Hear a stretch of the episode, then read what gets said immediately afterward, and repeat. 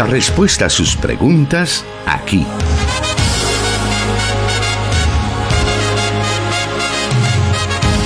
En Solución Bíblica.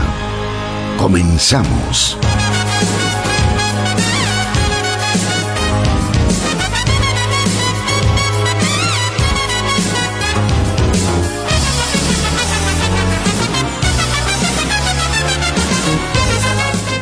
Muy buenas tardes, gracias por estar con nosotros en esta tarde de martes. Podemos aprender de las Sagradas Escrituras, sobre todo en este programa Solución Bíblica que por cierto quien nos ayuda a responder cada una de sus preguntas es nuestro hermano el pastor Jonathan Medrano, quien ya está con nosotros. Bienvenido, pastor. Muchas gracias, hermano Miguel, y un saludo para todos nuestros oyentes que en diferentes partes del territorio nacional están pendientes ya de la transmisión de Solución Bíblica, un espacio que se genera y se transmite desde los estudios de Plenitud Radio en Santa Ana, en el occidente del Salvador. También damos la bienvenida a aquellos que a través de las redes sociales ya también están conectados a esta transmisión. Gracias por estar conectado ya con nosotros, por estar en sintonía. Vamos a dar inicio esta tarde a nuestro programa con las diferentes preguntas que nos han enviado. La primera de ellas nos dice así. Como cristianos debemos guardar el día sábado como enseñan los de la Iglesia Adventista del séptimo día. ¿Es cierto que Dios instituyó el día de reposo en la creación? Bueno, frecuentemente se dice que Dios instituyó el día de reposo en el Edén debido a la conexión entre el día de reposo y la creación. En Éxodo capítulo 20, versículo 11, eh, se nos da una descripción al respecto. Aunque el reposo de Dios en el séptimo día eh, prefigura en realidad una futura ley de reposo, no hay ningún registro bíblico del reposo antes de que los hijos de Israel salieran de la tierra de Egipto. En ninguna parte de la escritura existe ni siquiera una pequeña referencia de que la observancia del día de reposo fue practicada desde Adán hasta Moisés. No existe. La palabra de Dios es muy clara en que la observancia de ese día de reposo que era en Shabbat fue una señal especial entre Dios e Israel. En el libro de Éxodo capítulo 31 versículo 16 al 17 dice, guardarán pues el día de reposo los hijos de Israel, celebrándolo por sus generaciones, por pacto perpetuo, señales para siempre entre mí y los hijos de Israel. Porque en seis días hizo Jehová los cielos y la tierra, y en el séptimo día cesó y reposó. Pero note que dice que es una señal para siempre entre mí y los hijos de Israel. Es un elemento bien específico. En Deuteronomio capítulo 5, Moisés nuevamente reafirma eh, los diez mandamientos y a la siguiente generación israelita también le especifica que debe de ser un día que los israelitas debían de observar. Y por eso es que se menciona el día de reposo en los versículos 12 y 14 de ese capítulo número 5. Y Moisés les da la razón del por qué el día de reposo fue dado a la nación de Israel. Dice ese pasaje, acuérdate que fuiste siervo en tierra de Egipto, y que el Señor tu Dios te sacó de ella con mano fuerte y brazo extendido, por lo cual el Señor tu Dios te ha mandado que guardes el día de reposo. Entonces no fue la intención de Dios el dar a Israel el día de reposo para recordar la creación, como es el sentido de la pregunta del oyente, sino para que recordaran su esclavitud en Egipto y la liberación del Señor. Hay que notar también eh, que hay requerimientos para la observancia del día de reposo. Por ejemplo, la persona que se encontraba bajo la ley del día de reposo no podía salir de su casa en ese día, no podía ni siquiera encender fuego, no podía tampoco provocar o insinuar un trabajo eh, a una persona, porque la persona que quebrantara eh, estos aspectos del día de reposo era condenada a muerte, según dan testimonio el libro de Éxodo capítulo 31 versículo 15 y números capítulo 15 versículos del 32 al 35. Ahora, cuando hacemos un acercamiento ya al Nuevo Testamento, vamos a notar al menos cuatro aspectos importantes en relación a este punto del día de reposo. Número uno, cuando Cristo aparece, eh, en su forma resucitada y el día es mencionado en que aparece que es el primer día de la semana, claramente nosotros notamos que ocurre precisamente ahí, el primer día de la semana. Número dos, la única vez que el día de reposo se menciona desde el libro de Hechos hasta Apocalipsis es por propósitos puramente evangelizadores hacia los judíos y especialmente eh, aquellos que se dan en el marco de la cercanía o desde la sinagoga. Y nosotros podemos encontrar eso, por ejemplo, cuando Pablo escribe en su carta a los Corintios y él dice que me he hecho a los judíos como judío para ganar a los judíos, a los que están sujetos a la ley, aunque yo no esté sujeto a la ley, como sujeto a la ley para ganar a los que están sujetos a la ley. Entonces Pablo no iba a la sinagoga eh, a tener compañerismo y a aprender más de la ley, sino que iba a la sinagoga aprovechando los días de reposo, los Shabbat, para predicar de Jesucristo, para evangelizar a los judíos. Tercero, eh, a partir de Pablo, eh, cuando hay un rechazo rotundo del judaísmo hacia la predicación de Pablo, él mismo declara en el libro de los Hechos de los Apóstoles que desde a partir de ese rechazo, él tomaba la decisión de ir únicamente a los gentiles. Y a partir de ese momento, eh, que, se relata en el, en el capítulo 18 del libro de los Hechos de los Apóstoles, ya nunca más se vuelve a mencionar el día de reposo.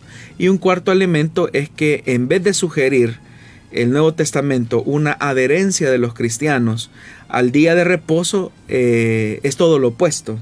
Eh, las cartas de, de Pablo y otros escritos del Nuevo Testamento nos dan una evidencia clara que en la medida en que los vamos examinando, vamos a ver que no hay una obligación para los creyentes, para los cristianos en el Nuevo Testamento, de guardar el día de reposo. Y eso nos muestra tampoco que el domingo sea el día de reposo, porque también algunos dicen, no, es que los judíos guardaban el Shabbat, pero los creyentes guardaban el domingo porque era el día del Señor.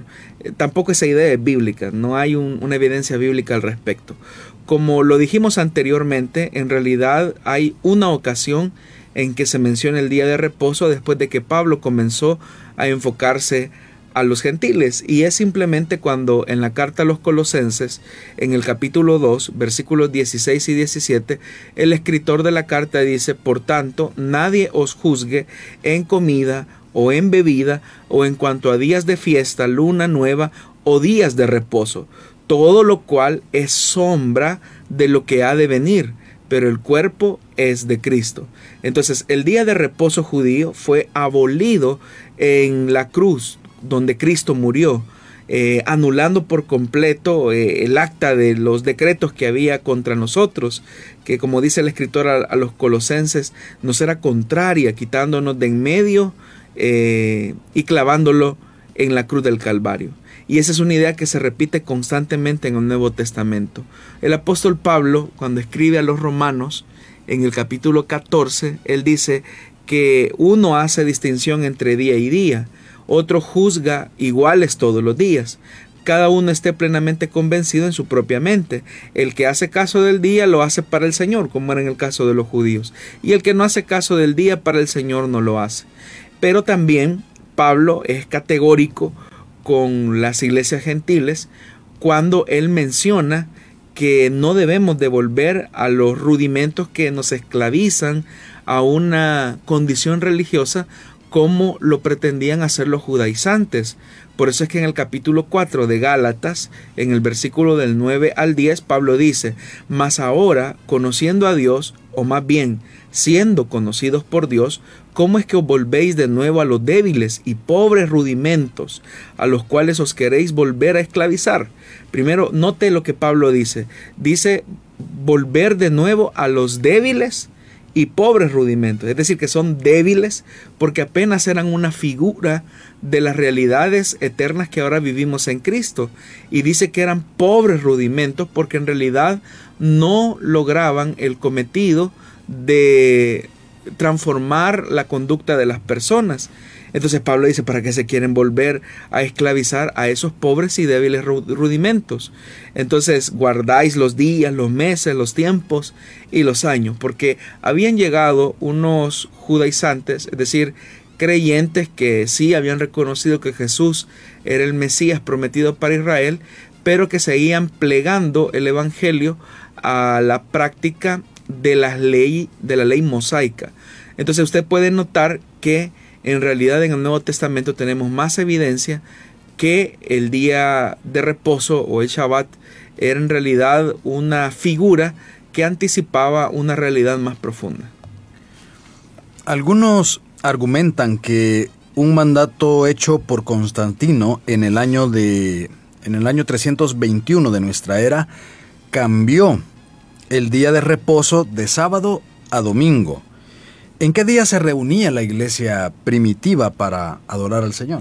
La escritura nunca menciona, hermano, una reunión de creyentes que se diera en día sábado para adorar, evangelizar, confraternizar y edificar. Sin embargo, sí encontramos pasajes de la escritura que mencionan que los creyentes se reunían el primer día de la semana. Por ejemplo, en el libro de los Hechos de los Apóstoles, en el capítulo 20, versículo 7, se dice que el primer día de la semana, reunidos los discípulos para partir el pan. Pero note, el primer día de la semana, y el primer día de la semana es el domingo.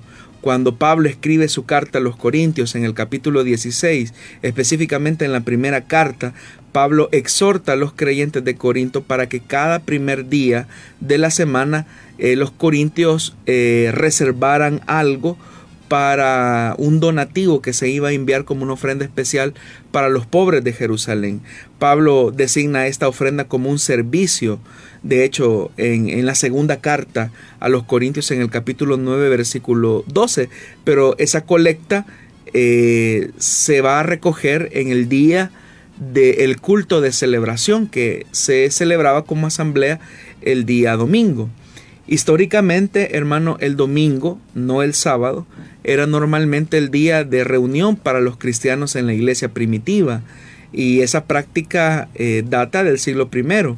El día de reposo, como lo dijimos anteriormente, fue una normativa, una prescripción que se le entregó a Israel, no a la iglesia.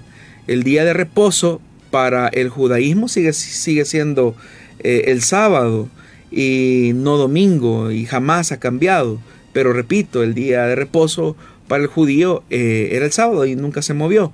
Sin embargo, el día de reposo es parte de la ley del Antiguo Testamento y los cristianos, como dice el escritor eh, Pablo eh, a su carta, en su carta a los Galatas, somos libres de la esclavitud de la ley. Entonces la, la observancia del día de reposo no se requiere por parte de los cristianos y no se requiere tampoco la observancia de ningún día. El primer día de la semana, el domingo, el día del Señor, es, básicamente una celebración de la nueva creación en Cristo como nuestro eh, Dios, como nuestro líder resucitado. Entonces no estamos obligados como cristianos a seguir el descanso del día de reposo mosaico, sino que somos libres para seguir el servicio a Cristo que ha resucitado. El sábado en realidad era una sombra, eh, apuntaba a un descanso escatológico que se hizo pleno y efectivo en la persona de Jesús.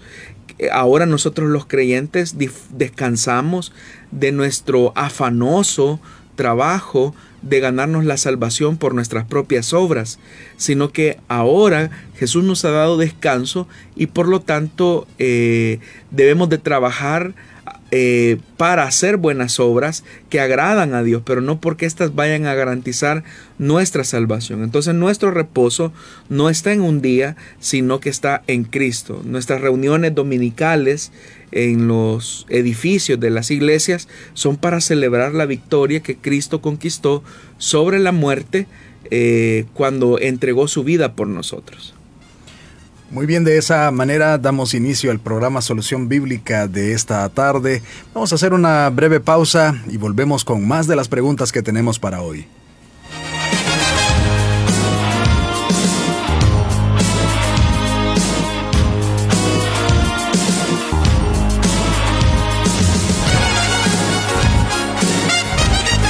Escríbenos tus preguntas al número de WhatsApp de Plenitud Radio 503 7848 5605 y número de WhatsApp de Restauración 503 78 56 94 96.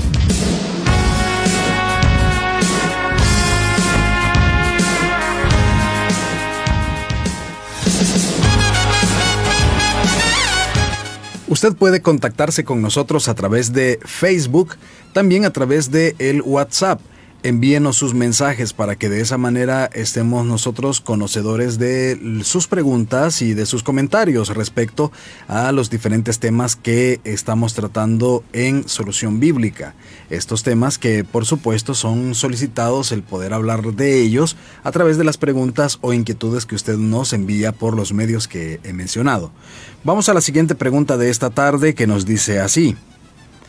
Los testigos de Jehová interpretan que las transfusiones de sangre son un pecado en contra de Dios y se basan en el precepto de la ley de Levítico 17:11 y en Hechos 15, 28 y 29. ¿Se refieren a esto estos pasajes como ellos lo interpretan? Bueno, yo creo que si por algo se conocen los testigos de Jehová es por su rechazo al tema de las transfusiones de sangre pero al hacer un exégesis tan superficial de los pasajes que el oyente menciona, ellos aparentan tener razón en lo que dicen. Pero si se intenta argumentar que la prohibición de comer sangre pertenece a la parte ceremonial de la ley de Moisés y que ya no sigue vigente, ellos inmediatamente mencionan el pasaje eh, donde aparecen las normativas del concilio de Jerusalén que se describen en Hechos capítulo 15 donde se le pide a los creyentes de trasfondo no judío que se abstuvieran de los sacrificados los ídolos y de sangre. Entonces, según los testigos de Jehová, a partir de esas interpretaciones, recibir una transfusión de sangre es igual que comer sangre y que por lo tanto queda prohibido por el Señor tanto en el Antiguo Testamento como en el Nuevo Testamento. Ahora, la prohibición original de comer sangre hay que recordar que pertenecía a la parte ceremonial de la ley mosaica. Las leyes relacionadas con las que los israelitas podían o no comer se les dieron para mantener una distinción, una separación entre el pueblo del Señor y los demás pueblos y así hacer una separación entre ellos. Es decir, el libro de Levítico lo que busca es hacer una separación ritual que de alguna manera genere de manera pedagógica una conciencia en el pueblo de Israel de una separación con los pueblos paganos pero con la inauguración del nuevo pacto, esa separación quedó abolida en la cruz del Calvario, eh, cuando Cristo murió por nosotros. Además es importante, estimado oyente, que usted tome en cuenta, en cuenta que en el libro de Levítico la prohibición de comer sangre aparece en el contexto de los sacrificios de los animales. El pasaje que los testigos de Jehová utilizan es el de Levítico capítulo 17, versículo 11, donde dice, la vida de la carne está en la sangre y yo se la he dado a ustedes sobre el altar. Vea que está hablando de sacrificios para hacer expiación por sus almas, porque es la sangre, por razón de la vida, la que hace expiación. De la misma manera que la muerte de Jesús puso el fin a los sacrificios de animales, la prohibición de comer sangre también perdió su razón de ser, ya que ésta se cumplió en la madre de todas las expiaciones, que fue efectuada por la sangre de Jesucristo. Entonces, intentar mantener hoy, por decirlo así, eh, la prohibición de comer sangre es volver a las condiciones bajo el antiguo pacto, como que si la muerte de Cristo no hubiese sido lo suficientemente poderosa para cambiar eh, el escenario. El dicho, eh, que es bastante popular en las escuelas de teología, que un texto fuera de contexto es un pretexto, se puede aplicar al uso que los testigos de Jehová hacen también de la escritura y también cuando lo hacen en el libro de los Hechos de los Apóstoles en el capítulo 15. Ellos eh, aíslan, como es su costumbre hermenéutica, aíslan los pasajes para de ahí sacar sus interpretaciones erróneas. Hay que recordar que ese pasaje del libro de los Hechos de los Apóstoles donde se menciona el concilio eh, en Jerusalén eh, tenía una situación bastante concreta y era que algunos cristianos de trasfondo judíos estaban diciendo que las señales de identidad judía y sobre todo la circuncisión eran necesarias para la salvación y que por lo tanto los creyentes de trasfondo gentil debían de cumplir rigurosamente los preceptos de la ley eh, para eh, mantener la salvación. Y una de las cosas pues era circuncidarse, eh, guardar los días de reposo como ya lo mencionamos, entre otras prescripciones de la ley. Ese era el problema que se encontraba también eh, amenazando a la iglesia de Galacia y por eso es que el apóstol Pablo tan fervientemente defiende que la salvación recibida es por gracia, porque los judaizantes habían llegado a trastornar a los hermanos de la iglesia en Galacia con estos puntos. Entonces el resultado de aquel concilio del capítulo 15 fue un claro rechazo a la postura judaizante de ni la circuncisión ni ninguna otra señal de identidad judía era necesaria para la salvación. Entonces cualquier interpretación que se haga del libro de los Hechos de los Apóstoles en el capítulo 15 debe de tener en cuenta el carácter especial del libro de los Hechos. Eh, y es la situación concreta que dio vida al concilio de Jerusalén. En otras palabras, estimado oyente, al igual que con cualquier otro pasaje de la Biblia, debemos de interpretar Hechos 15 en el contexto literario e histórico que he mencionado, la hostigación que tenían eh, los judaizantes hacia, las, hacia los gentiles para que guardaran los preceptos de la ley mosaica y sin embargo lo que se pretende hacer ahí es una regulación.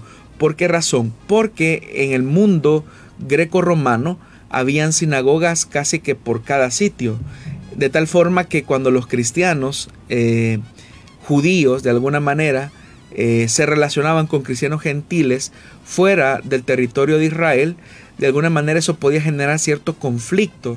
Entonces, para no generar una tensión entre, entre, ambos, entre ambas etnias, vamos a decirlo de alguna manera, es que se estipula una regulación en ese concilio de Jerusalén.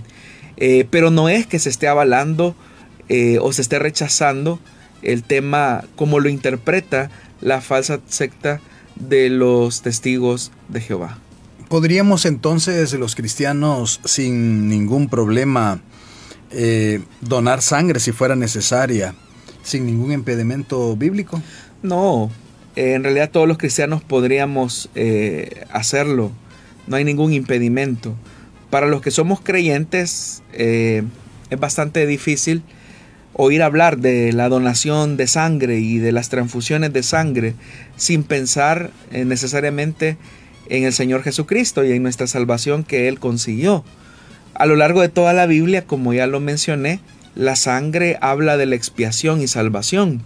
Desde las túnicas de pieles de las que el Señor vistió a Adán y a Eva después de que pecaron, que implicó la muerte de uno o más animales, pasando por la sangre de Abel que clamó al Señor y por todo el sistema de sacrificio de animales que se incorpora claramente en la ley mosaica, eh, culminando con la misma muerte de nuestro Señor Jesús en la cruz, eh, que es una, eh, un sacrificio de expiación por nuestro pecado, la sangre derramada del Señor Jesucristo es el núcleo del Evangelio. salvando las distancias, salvando las distancias, Jesús es nuestro gran donador de sangre, si lo queremos ver de esa forma, porque eh, su sangre ha hecho posible, vamos a decirlo así, una transfusión espiritual que nos ha hecho pasar de la muerte eterna a la vida eterna. Y como digo, salvando las distancias. Entonces, si el Hijo de Dios dio su vida por nosotros, ¿acaso no debemos nosotros dar nuestra vida los unos por los otros?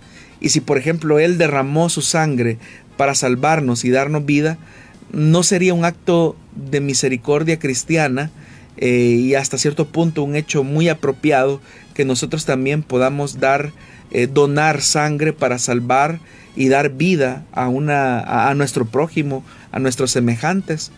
Porque si el mayor ejemplo lo tenemos en el donador de sangre de toda la historia, en el mayor donante de sangre de toda la historia, que es el Hijo de Dios, que con su sangre nos dio la vida, nos dio el perdón de nuestros pecados, eh, y siendo que la más valiosa donación de sangre fue la que Cristo nos dio cuando fue al madero, entonces los cristianos tenemos un buen argumento y tenemos una buena motivación también para que cuando se nos requiera poder donar sangre.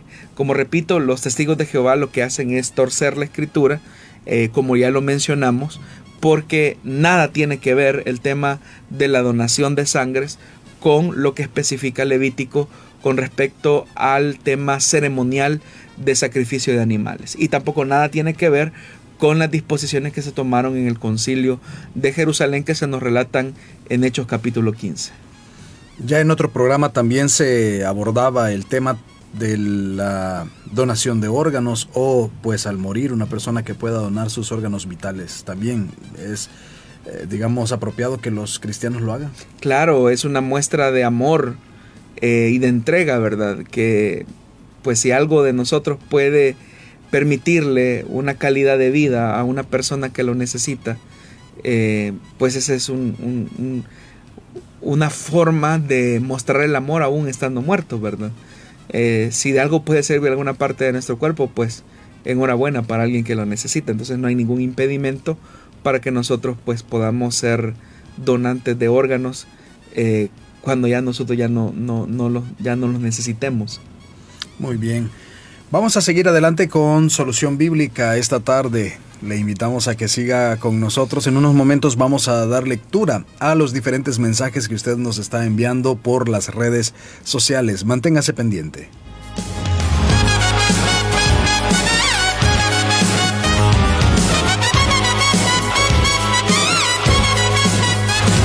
...100.5 FM Restauración... ...transmitiendo en vivo Solución Bíblica.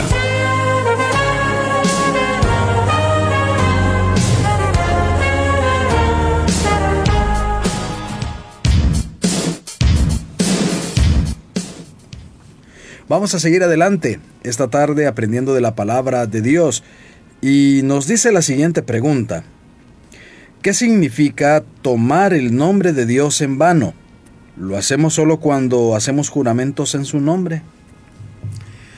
Bueno, para tener un acercamiento adecuado a, este, a esta prescripción, eh, la ética de Jesús es la ética de los diez mandamientos. Él enseñó a su pueblo a vivir de acuerdo con esa regla y así lo hizo él mismo. Entonces, Él es la misma encarnación de la obediencia a Dios. En ninguna parte, como en la vida de Jesús, los diez mandamientos fueron personificados, reflejados y manifestados a plenitud. La ley de Dios eh, requiere de nosotros no tomar el nombre de Dios en vano, por lo que el mismo Jesús dentro de las peticiones del Padre nuestro especifica que debemos de orar, santificado sea tu nombre. La oración expresa nuestro deseo de querer obedecer el tercer mandamiento y también expresa nuestra necesidad de la gracia de Dios para poder hacerlo. Entonces, cuando se hace esta petición en la oración del Padre nuestro, es un reconocimiento que lo que Dios quiere que nosotros hagamos, Él también provee los recursos para que nosotros lo podamos cumplir. En la escritura hay que recordar que el nombre de Dios es un medio para su revelación. Ya en Génesis capítulo 4 versículo 26 encontramos cómo los hombres invocaban el nombre de Dios, invocaban la presencia de Dios y hay una referencia eh, clara de estas personas que aunque no conocían el nombre del Señor, eh, no obstante ellos sí estaban tratando la manera de tener una revelación con el Señor. Más tarde, claramente, ¿verdad? Cuando Dios le da a conocer su nombre a Moisés como el gran yo soy, en el libro de Éxodo, él declara que había levantado al faraón para revelar su nombre en la justicia y en el poder que iba a mostrar para liberar a su pueblo y que de esa forma eh, su nombre fuera proclamado por toda la tierra. Después cuando se construye el templo eh, al nombre del Señor, según lo dice el primer libro de los Reyes capítulo 3 versículo 2 y primer libro de los Reyes capítulo 8 versículo 17, el nombre de Dios se convirtió en objeto de culto para Israel. Cuando alababan el nombre de Dios, incluso los salmos hablan de cómo Dios estima su propio nombre.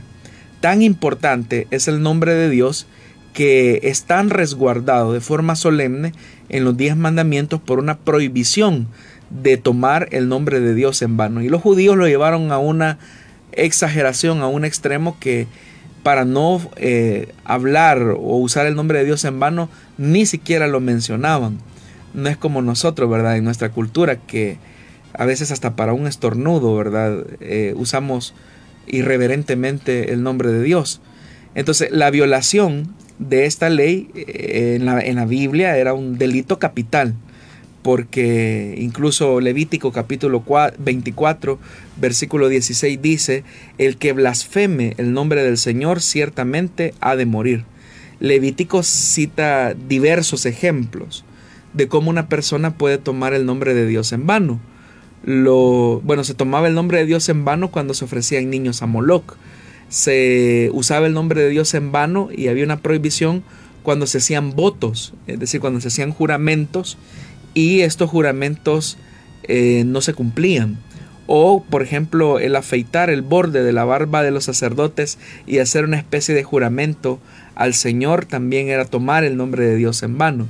Hay una gran variedad de infracciones del mandamiento eh, de tomar el nombre de Dios en vano, que no solamente implica el hecho de lo que es más claro, que ya describimos, que es hablar mal del nombre de Dios como una blasfemia, sino que también usar el nombre de Dios en vano implica que, siendo que el nombre de Dios revela su carácter, revela su esencia, cuando una persona asume que ha conocido al Señor, pero vive en oposición a Él, eso también es tomar el nombre de Dios en vano. Eh, por ejemplo, a nosotros se nos llama cristianos. Y se nos llama cristianos porque se supone hemos tenido un encuentro con Jesucristo, el Hijo de Dios. Jesús mismo lo dijo, el que ha visto al Hijo ha visto al Padre. Entonces, si a nosotros se nos llama cristianos, es porque nosotros también nos hacemos honor al nombre que ha sido revelado, que es sobre todo nombre, Jesucristo, el Hijo de Dios. Entonces, si el carácter y la eminencia de Dios se revela para la salvación por medio de ese nombre, porque incluso esos temas son más que evidentes en la vida y en la obra de Jesús, Él había venido a la tierra por nosotros y por nuestra salvación en el nombre del Padre. Eso es lo que dice el Evangelio de Juan capítulo 5 versículo 43 y el capítulo 10 versículo 25 de ese Evangelio. Él vivió para glorificar el nombre de su Padre, el nombre de Dios y darlo a conocer. Entonces, si nosotros manifestamos que conocemos a Dios, y nos llamamos cristianos, pero nuestra vida es en oposición o en una contradicción a ese Dios que decimos haber conocido, eso también es tomar el nombre de Dios en vano. Porque hay que recordar que en su nombre Dios había preservado a su pueblo y en ese mismo nombre ellos serían resguardados para siempre, tal como Jesús lo señaló en la oración sacerdotal. Entonces, tomar el nombre de Dios en vano no es simplemente solamente con el tema de los juramentos o jurar en nombre de Dios y mentir, eso es lo más evidente. Pero la profundidad de esto implica una relación y una cercanía tan estrecha que incluso cuando se practica el bautismo en agua, se dice que tiene que hacerse en el nombre del Padre, del Hijo y del Espíritu Santo. Pero ¿qué implica que el bautismo eh, esté revestido con esa eh, profundidad en el nombre del Padre, del Hijo y del Espíritu Santo, significa que esa persona que va a las aguas bautismales está tan conectado, conoce, tan a, conoce a Dios, Dios se ha revelado a él y por lo tanto a partir de ese momento la vida de esa persona comienza a manifestar el nombre de Dios. Entonces al nombrarse a sí mismo, Dios no solo revela lo que es, sino que lo hace de tal manera que podamos conocerlo personalmente.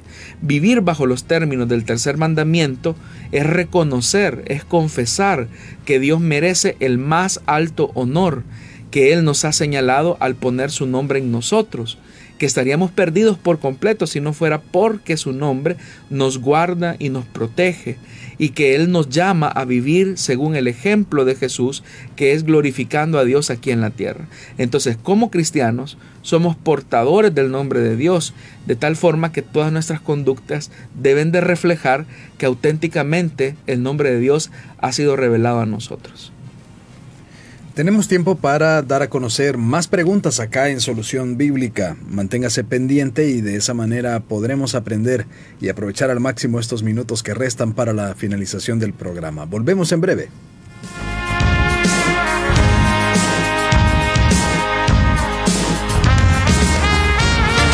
Solución Bíblica.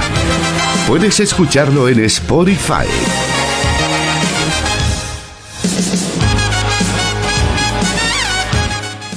Seguimos adelante con Solución Bíblica. Nos restan pues varios minutos para poder dar a conocer más preguntas, como lo dije anteriormente, y agradecemos a quienes están reportando con nosotros a través de WhatsApp y a través de las redes sociales como Facebook. Por ahí estamos recibiendo algunos mensajes, de hecho en Messenger de Facebook estamos recibiendo algunas preguntas que vamos a estar eh, revisando y colocándolas en la lista que tenemos para que podamos traerlas al programa y que el pastor Jonathan pueda responder a cada una de ellas. Vamos en estos momentos a dar a conocer la siguiente pregunta que nos dice así. La Biblia me instruye a estar sujeta a mi esposo. Sin embargo, mi esposo es irrespetuoso y ofensivo, al punto que en ocasiones ha llegado a maltratarme físicamente. ¿Debo estar sujeta a una persona que me denigra y humilla constantemente? Bueno, hay que entender qué significa la sujeción bíblica, porque eso no es un atropello a la dignidad de la mujer, como lamentablemente la cultura machista lo ha entendido y también tristemente muchos pastores eh, se han encargado no de predicar el Evangelio, sino de ser, de ser pregoneros de preceptos machistas, no de la escritura. Eh, ¿Qué es la sujeción bíblica? El sentido de estar sujeto a algo o a alguien es alguien que tiene la autoridad y por lo tanto tiene la solvencia moral para pedirme algo en específico. Es decir, que el tema de la sujeción ah, desde una perspectiva bíblica implica el cuidado que tiene esa persona sobre el que está abajo de esa autoridad. Para que nosotros lo entendamos, vamos a tener que remitirnos a la escritura en Efesios, cuando se habla en el capítulo 5, versículo 22, y se nos dice, las casadas estén sujetas a sus propios maridos, como al Señor. Porque el marido es cabeza de la mujer, así como Cristo es la cabeza de la iglesia, la cual es su cuerpo y Él es su Salvador. Así que como la iglesia está sujeta a Cristo, así también las casadas lo estén a sus maridos en todo. Normalmente las personas hasta ahí leen, pero ¿en qué consiste la sujeción que la mujer a la, que la mujer debe de estar amparada, porque es un amparo. ¿Y en qué sentido consiste la autoridad que el hombre o el esposo debe ejercer hacia su mujer? El versículo 25 lo dice, maridos, amad a vuestras mujeres, así como Cristo amó a la iglesia. Entonces, el precepto de la autoridad se fundamenta en el amor. Pero dice algo más, ese amor se demuestra en una acción concreta y se entregó a sí mismo por ella para santificarla, habiéndola purificado en el lavamiento del agua por la palabra, a fin de presentársela a sí mismo una iglesia gloriosa que no tuviese mancha ni arruga ni cosa semejante, sino que fuese santa y sin mancha. Así también los maridos deben amar a sus mujeres, oiga, como a sus mismos cuerpos. El que ama a su mujer a sí mismo se ama. Entonces, la sujeción se entabla en una relación de amor, de respeto y de entrega. Ninguna mujer debe de estar eh, soportando los atropellos de un esposo abusivo y maltratador con la excusa de que debe de estar sujeta a su actitud déspota, eh, poco cortés y, ¿por qué no decirlo así?, bestia, ¿verdad? del, maltrato que se le puede dar hacia, hacia una mujer. No es ese el sentido de la palabra. Nosotros, por ejemplo, la iglesia del Señor, estamos sujetos a nuestra cabeza que es Cristo. Y ninguno de nosotros va a objetar la autoridad del Señor sobre nosotros porque el Señor no solamente nos dijo que nos amaba, sino que se entregó por nosotros, fue al madero por nosotros y no solamente eso, nos instruye, nos protege, nos provee, y ese es el sentido bíblico de la autoridad. El principio de la autoridad es un principio de servicio a quienes están bajo nuestra responsabilidad. Lamentablemente los seres humanos tenemos la tendencia a tratar la manera de vivir la voluntad de Dios de forma distorsionada. De tal forma que hay muchos conceptos que nosotros sostenemos pero que en realidad son una distorsión de la voluntad de Dios. Y ese es un ejemplo de ello. Para muchos, la autoridad es el que manda, es el que se impone, es el que humilla, es el que maltrata, es el que denigra. Ese es el que tiene autoridad. Pero en el modelo bíblico no. La autoridad radica en el servicio, en la entrega, en la renunciación muchas veces, en el amor desinteresado, en aquel que sirve al débil sin esperar una retribución, tal como Jesús lo hizo. Por eso es que es tan categórico el texto cuando dice, por ejemplo, eh, dice, por esto dejará el hombre a su padre y a su madre y se unirá a su mujer y los dos serán una sola carne. Y dice, dice el escritor, grande es este misterio, mas yo digo esto respecto de Cristo y de la iglesia.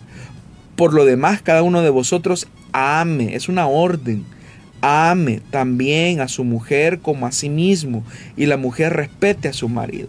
Entonces, así como la iglesia respeta a su cabeza, que es Cristo, se sujeta a ella porque Cristo se entregó eh, asimismo por la iglesia, también es importante que nosotros como esposos proveamos un vínculo de amor a nuestras mujeres, a nuestras esposas.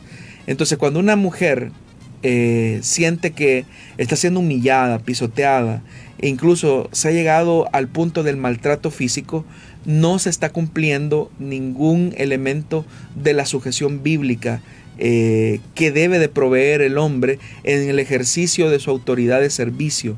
Fíjese lo que estoy diciendo, autoridad de servicio. Para nosotros incluso pareciera como algo contradictorio, pero bíblicamente hablando, eso es lo que implica. Entonces, nunca el principio de la dignidad humana eh, va a estar abajo eh, del atropello, de la actitud déspota, de un hombre. Antes de ser esposa, usted es creación de Dios, es, es criatura de Dios, creada imagen y semejanza de Dios, por lo que merece un respeto. Y siendo cristiana ha sido revestida de la dignidad de Cristo. Y por lo tanto eso no, es, no, no puede ser desvalorizado, sino que esto merece una dignidad de vida. Eh, no es correcto que las mujeres cristianas tengan que soportar el abuso, el maltrato de un marido que con la excusa de un texto mal interpretado eh, soporte el maltrato físico de, su esposo o la denigración. Porque Cristo no nos enseñó quién es nuestro modelo eh, de cómo el marido debe de comportarse en el seno de la familia. Hay muchas mujeres cristianas que ya sea que hayan llegado al camino de Dios después de haber sido eh, no cristianos, obviamente, pero, de, pero de esa manera es como llegaron a casarse. Ella puede llegar primero a la iglesia, pero mientras eh, ocurre el milagro de la conversión en el esposo, este puede ser muy déspota, puede maltratar, y ellas por la, digamos, espera que a veces se inculque en la congregación, soportan este tipo de cosas con el fin de algún día va a llegar al Evangelio. Eh, ¿Hay algo de genuino en esto? Eh, para todo hay un límite, hermano. Aún la misma escritura lo, lo presenta de esa forma. Para todo existe un límite razonable. Es verdad que a la esposa cristiana se le alienta para que con su testimonio eh, pueda presentar a su esposo un, un, un mensaje claro de la transformación que Jesús puede hacer en la vida de una persona. Y a través de ese cambio de vida en la mujer, esto sirva de inspiración al marido, eso es cierto. Pero tampoco esto está a expensas de la dignidad que tiene la mujer como, como hija de Dios, ¿verdad? Entonces, eh, todo tiene un límite. Si, por ejemplo, la esposa está siendo víctima de un maltrato, de violencia física, que está a punto de llevarla incluso a, la muerte, eh, la mujer pues no debe de, esperar eh, con, con, la idea de que no estoy esperando que mi esposo, el Señor lo cambie, lo transforme, y mientras tanto pues que Él me siga pisoteando o me siga denigrando, golpeándome. No es esa la voluntad de Dios. Dios no nos ha llamado para que estemos en una condición de, de, sometimiento inhumano. No es esa la voluntad de Dios. Entonces, eh, si una mujer está siendo mm, víctima de maltrato en estas características que he descrito, no hay una eh, obligación ni de la escritura ni del Señor para soportar muchas veces esta, ese tipo de vejaciones que se cometen hacia la mujer. Muy bien, es importante tomar este consejo a nuestros oyentes, a nuestras oyentes para que puedan acercarse y buscar ayuda, eh, por supuesto en su congregación, sobre todo pues en Misión Cristiana Elim se tiene muy claro este tema, eh, tenemos muchas personas capaces que pueden ayudarle a salir adelante de una situación como esta. Le hacemos la invitación para que usted pueda buscar ayuda eh, pronto, pronto para que no pues tengamos que lamentar nada como sucede muchas veces en desgraciadamente en nuestra sociedad. Le invitamos entonces a que usted pueda buscar ayuda. Vamos a la siguiente pregunta aprovechando aún los minutos que nos quedan para finalizar el programa y nos dice así esta pregunta. ¿Dios responde todas las oraciones? Yo le pedí al Señor la sanidad de mi madre, sin embargo, ella falleció rápidamente esto me ha generado una profunda crisis de fe. Esto me ha llevado a dudar del amor o la existencia de Dios. ¿Qué orientación me puede brindar?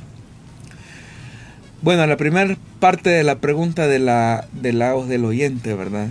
Eh, Dios responde todas las oraciones, por supuesto que las responde, pero no las responde necesariamente como nosotros esperamos o queremos.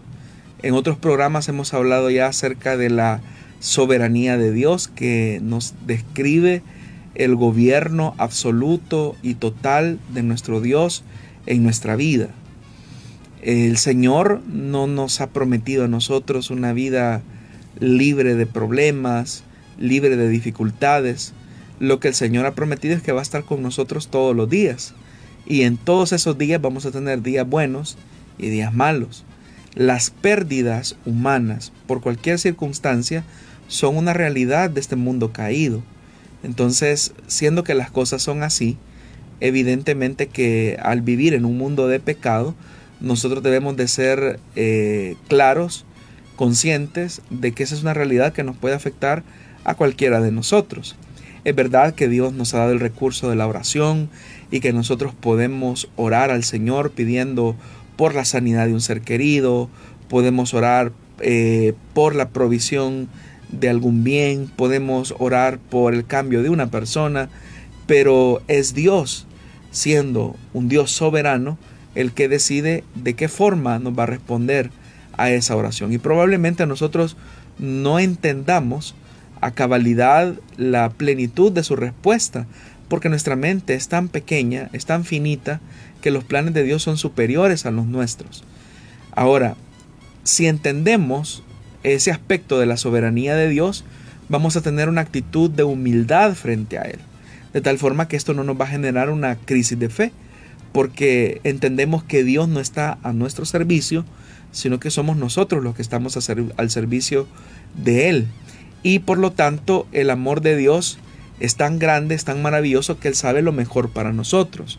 Claro, uno se aferra, ¿verdad?, a las promesas de Dios y uno pide conforme a su voluntad, pero también reconociendo que lo que Dios disponga será lo mejor para nuestras vidas, aun cuando quizás nuestra perspectiva de la respuesta eh, sea un poquito obstusa. Entonces yo le diría a usted que si usted reconoce la soberanía de Dios, eso lo va, la va a conducir o le va a conducir a una actitud de humildad y por lo tanto en esa humildad usted va a aceptar esa voluntad de Dios que se expresó ya al dar esa respuesta a Dios en su situación personal. Esa actitud de humildad también le va a conducir a entender que usted, que usted tiene un Dios amoroso y que Él sabe qué es lo mejor para usted, aunque usted por este momento no lo puede entender. Entonces eh, le animo para que en una actitud de humildad, en una actitud de reconocimiento a Dios, descanse en su soberanía.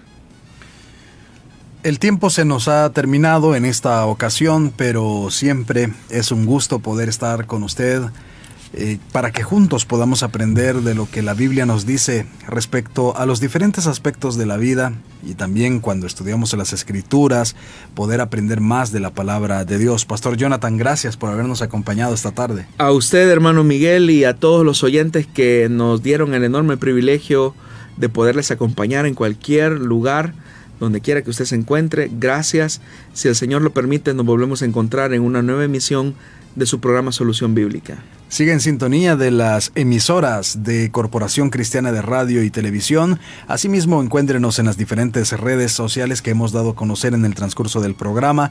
No olvide tampoco escucharnos en el formato de podcast en Spotify y SoundCloud. Muchísimas gracias. Dios le bendiga.